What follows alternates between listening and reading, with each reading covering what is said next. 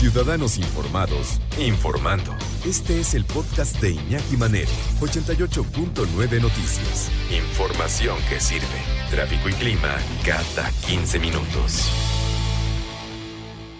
¿Por qué renunciarías? ¿Renunciarías por maltrato? ¿Renunciarías por cuestiones de sueldo? ¿Renunciarías porque pues, no te hacen caso? Eres un cero a la izquierda ahí en la empresa, no hay apapacho, ¿no? Eh, a veces sí, prefieres un sueldo menor, pero que te tomen en cuenta. O a veces el sueldo estará a todo dar, estará muy suave, pero, pero sabes que ya, ya no aguanto, esto es una casa de locos, un manicomio, adiós, ¿no? Y ni modo, y te vas, ¿no? Y te vas a algún lugar donde a lo mejor cobres menos, pero, pero estés en paz, ¿no? Que es bien importante, bien importante la estabilidad emocional en tu lugar de trabajo. Porque luego llevas todos estos problemas de la empresa y todas estas malas vibras y todo este veneno, lo llevas a tu casa y lo llevas a tu vida personal. O a veces de tu vida personal también lo llevas a la oficina. También se da, ¿no? Por las dos, las dos vías.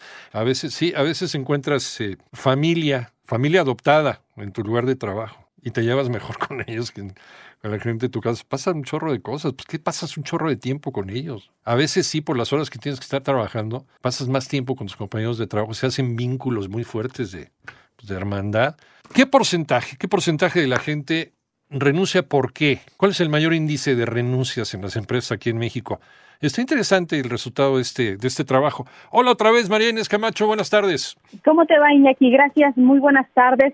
Pues fíjate que si bien el 39% de los mexicanos eh, considera que renunciar a su empleo es una cuestión muy difícil, si se compara con trabajadores de otras naciones como Estados Unidos, Francia y Reino Unido con un 31% en promedio, bueno, pues la búsqueda de, un mayor, de una mayor recompensa económica, oportunidades de crecimiento, de un mayor desarrollo, así como que el no valorar o que no se tomen en cuenta tus aptitudes, pues son las principales motivos o causas, circunstancias para abandonar voluntariamente el empleo.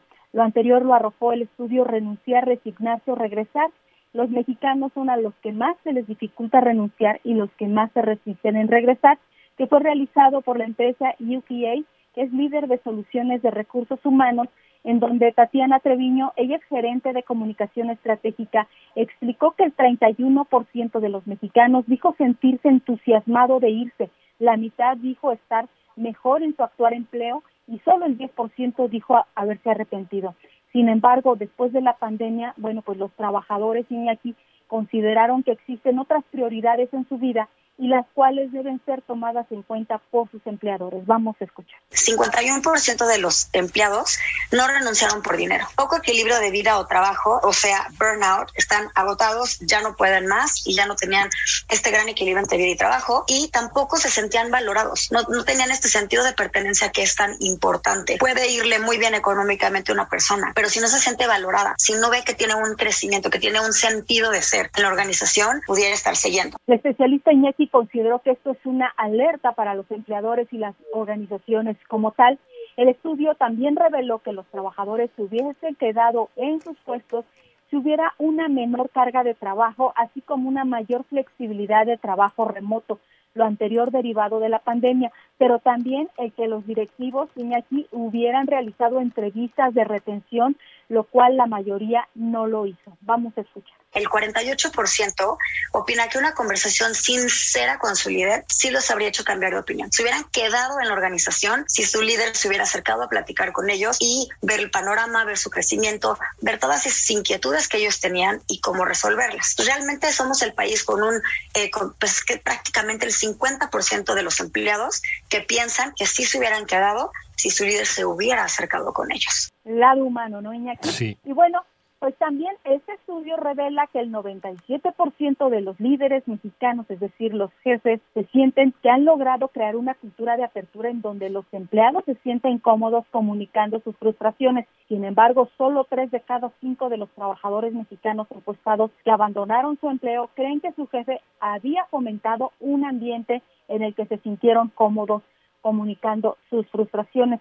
Al respecto, Gabriel Alvarado, él es el vicepresidente y director general de México y Latinoamérica. Iñaki destaca que los jefes o líderes pasan por alto las frustraciones en torno a la valía y la carga de trabajo que sus empleados les han expresado y con frecuencia malinterpretando el verdadero sentir y las razones principales de renuncia. por lo que destaca que la forma de trabajar ha cambiado en los últimos años y las organizaciones o empresas deben estar listas para impulsar una nueva cultura con los aprendizajes que la pandemia dejó y ser capaces de retener y saber escuchar a sus empleados. Iñaki, el panorama. Qué interesante, qué interesante el saber escuchar a los empleados. El que el empleado tenga la confianza y estas políticas de puertas abiertas en las oficinas. Digo, a menos que cierres la, la puerta porque vas a no sé, te vas a echar tus tacos de maciza porque esto hora de comer, ¿no? No, pero eh, hay jefes que todo el tiempo tienen la puerta cerrada. Y hay jefes que tienen esta política de puerta abierta. Sin miedo, entra a la oficina, cuéntame lo que, lo que, lo que quieras, ¿no? Que, que haya este canal de comunicación. No soy Dios, soy tu jefe, nada más, ¿no? O sea, soy una persona que en el escalafón está más alto y estoy eh, empleado aquí, igual que tú, pero yo estoy empleado a resolver otro tipo de problemas. Entonces, está la puerta abierta. Qué importante es que un empleado tenga la confianza de entrar por esa puerta y entrar a contarle lo que sale de su corazón, ¿no? A su jefe, a su jefe inmediato. O al otro, ¿no? O encontrarse, o empresas en donde te encuentras con el dueño de la empresa caminando en el pasillo, llega, te para y te saluda y te pregunta por tu familia. Eso es maravilloso. Hay empresas como esta, por ejemplo. Exacto. no es porque trabajemos aquí.